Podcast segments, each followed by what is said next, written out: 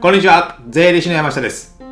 さて続きまして、後半戦。今日はですね、えー会社の出口を決めて経営する3つのメリットということで解説しております。前半戦ではですね、え出口の種類っていうのを5つ挙げて、まあ1つ目が事業承継、2つ目が売却、3つ目が生産、で4つ目が上場、5つ目が、えー倒産ですね。5つ解説していきました。でですね、後半戦がですね、この3つのメリット、あの出口を決めることで3つのメリットがありますので、このメリメリットを解説していきたいと思います。じゃあ最初に3つメリットを挙げますと、1つ目が、えー出口を知ることで安心感がある。で、2つ目が目標ができる。で、3つ目が節税になるってことですね。じゃあ一つ目から解説していきます。あのまあ出口っていうか、例えばね、あの、例えばっていうか、選択肢が複数あって、これとこれがこれがある。で、最悪これだなと。もう本当に最悪これだなっていうことを知っておく。選択肢を知っておくことで、安心感がやっぱあるんですよね。安心感がある。やっぱ最悪を考えて行動すれば別にこれ死ぬわけないやみたいなね。ですので、まあ、思い切ってできるっていうことがあるのでこの選択肢をいくつか知っておく。で情報を知っておく、まあ、知識を貯めておくっていうことですね。例えばじゃあ自分がいろいろ経営してて借金背負ってても、えーまあ最悪自己破産とかね。その自己破産の知識を知っておく。まあ、自己破産した人から聞いておくってことね。そういうことで、やっぱじ、あ、最悪そこなんだって。で、自己破産してもその後起業していろいろ成功されてる方が結構たくさんいらっしゃるんですよ。ですので、その最悪を知っておくということで、えー選択肢がいろんなことあっても、えーあるからね、え安心感が得られますので、この先がやっぱ見えないと不安じゃないですか、人間ですね。でも選択肢がこれとこれとこれとこれ、これの道がある。じゃあ僕はここ行きたいとかね。僕はここ行きたい。じゃあね、でも最悪ここを行ってもまあ死にはしないよみたいなね。それを知っておくことで安心感が得られますので、この安心感を得るためにもね、えーその5つの選択肢を自分でまあ最低限これとこれぐらいかなっていうのを意識しておくことが非常に大事なのかなと思います。これが1つ目ですね。で、2つ目、えー目標ができる。目標ができることですね。まあ、目標はま会社の売上いくらとかね、利益いくらとかあってもいいんですけども、最後の出口の目標っていうのも、まああった方が僕はいいのかなと思うんですよ。まあね、ちょっと話変わりますけども、企業、まあ僕らの仕事って資格取って、まあ独立するような税理士の仕事ですね。まあそんな感じなんですけども、あの、ね、最初1年目ちょっとしたぐらいに、やっぱね、あんまりモチベーションが湧からなかったんですよ。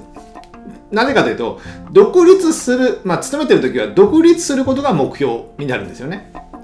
独立することが目標になる。でも、目標を、独立したら目標達成するじゃないですか。じゃあ、何に僕は次を走ればいいんだみたいなね。意外のそういうのって出てくるんですよ。でもね、あそそういったように、あの、出口を意識することで、えーもう、例えば、今、60歳の方がいらっしゃれば、65には仕事を辞める。じゃあ、5年間でこうやって会社でお金を貯めて、えー自分のライフプランを設計しようっていうのはやっぱ立てやすいんですよ。立てやすい。それは出口がやっぱ決まってるからなんですよね。決まってるからなんですよ。まあじゃあ僕が42で、じゃあ65とか70の出口を考えられるかって、まあななかなか難しいんですけども、まあイメージしておくだけでも僕はいいのかなと思います。そしたらね、まあやっぱ前に進みやすい。進みやすい。で、あとはですね、あの、例えば売却する会社を、まあ5年後、10年後、まあ10年後でもいいとか、若いうちに売却して次の事業をやるっていう方も結構増えていますので、売却するのであれば、あの、決算書とか会社の数字をやっぱちゃんとよく知っておかなきゃいけないんですよ。ね、売却するのであれば別に下手に節税しない方がいいんですよね。なぜかというと節税するっていうことは経費を増やすってことなんです。経費を増やすってことは利益が減るじゃないですか。利益が減るってことは、この会社は儲かってない会社なんだって、まあ、第一印象ね、数字を見たらそう思いますので、じゃあその儲かってない会社や事業を高く買ってくれるかっていうと、なかなか難しいんですよね。ですので、その目標がある程度、まあ、明確というか決めることによって、日々の会社の経営、行動、数字とかいうのも変わってくるんですよ、やり方が。ですので、えーそういった目標ができるっていうのがね、いい大事なのかなと思います。でも自分でね、えー綺麗に会社閉じますよだったらね、もういろいろ節税はやっていいんですけども、まなので、そこで選択、あの、ゴール、目標が、出口が決まることで、いろんな日々のやり方は変わってくるので、えー、そこで判断しやすいくなるんですね。目標ができると。経営判断がしやすくなるってことですね。じゃあ3つ目。節税になるってこと。節税になる。まあ、ここはね、まあ、いろいろありますけども、じゃあ最後出口を売却にするのか、生産にするのか、事業を承継してもらうのか、それによってま株式をどうするのかとかですね。で、じゃあ自分の退職金をいつ頃いくらもらうのかとか。そしたら給与はこれぐらい取っとかなきゃいけないとかね。あと株式をじゃあ子供に引き継ぐ事業を承継する場合は株の相続があるのでその相続の問題をどうするのかあと売却する場合は M&A とかになるのでその時の M&A の手数料とかね、税節税ではないですけど、コストが下がるとか、じゃあ補助金を使って、えー、M&A するとか、そういったものもあったりします。いつするかによって M&A の金額も変わってきたりする。あと、まあ、その方、まあ、現、あの、社長が退職されて退職金をどう運用していくとか、で、運用してどういったライフプランを作ってるとかですね。そのお金の面の、ま、コストとか節税の部分が結構関わってくるので、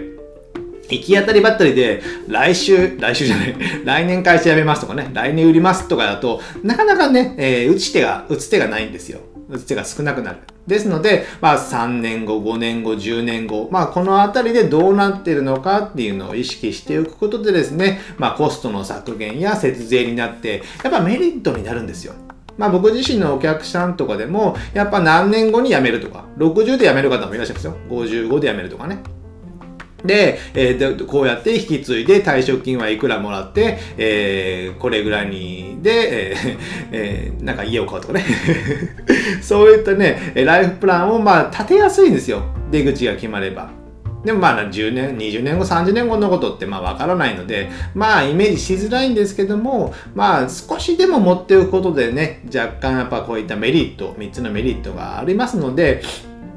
えー、前回挙げたですね、5つの出口をもう一度聞いていただいてですね、自分ではどういうのが該当するのかなっていうのを考えてみて、機会も意外といいんじゃないですかね。このね、桜が咲き始めた年度末っていうのはですね、いい季節ですよね。4月から新たなスタートを切りますので、こういったことも、まあ、会社の出口っていうのも考える時間をとってみてはいかがでしょうか。じゃあ振り返りますと、えー、まとめとしまして、会社の出口は5つある。1つ目は事業承継、2つ目が売却ですね、3つ目がきれいに生産、で4つ目が上場で、え5つ目が、え倒産ということですね。で、これをするための3つの、意識するための3つのメリットということで、え1つ目は、え選択肢を知ることによる安心感がある。で、2つ目が目標ができて経営の選択肢が、え選択ができるようになる。で、3つ目がコストや節、コスト削減や節税になるってことですね。じゃあ今日は長くなりましたけども、以上にしたいと思います。じゃあ最後にですね、合わせて聞いていただきたいということで、まあお金の使い方、まあ老後というかね、退職金もらうとかさっき話、ライフプランとかしましたけども、やっぱね、お金をどう貯めて、で、どう使っていくかっていうのもね、大事になりますので、このね、お金の使い方が大事だということもですね、えー、意識していただいてですね、リンク貼っておきますので、こちらも合わせて聞いていただければなと思ってます。じゃあ今日はこれぐらいにしたいと思います。ではまた次回お会いしましょう。さよなら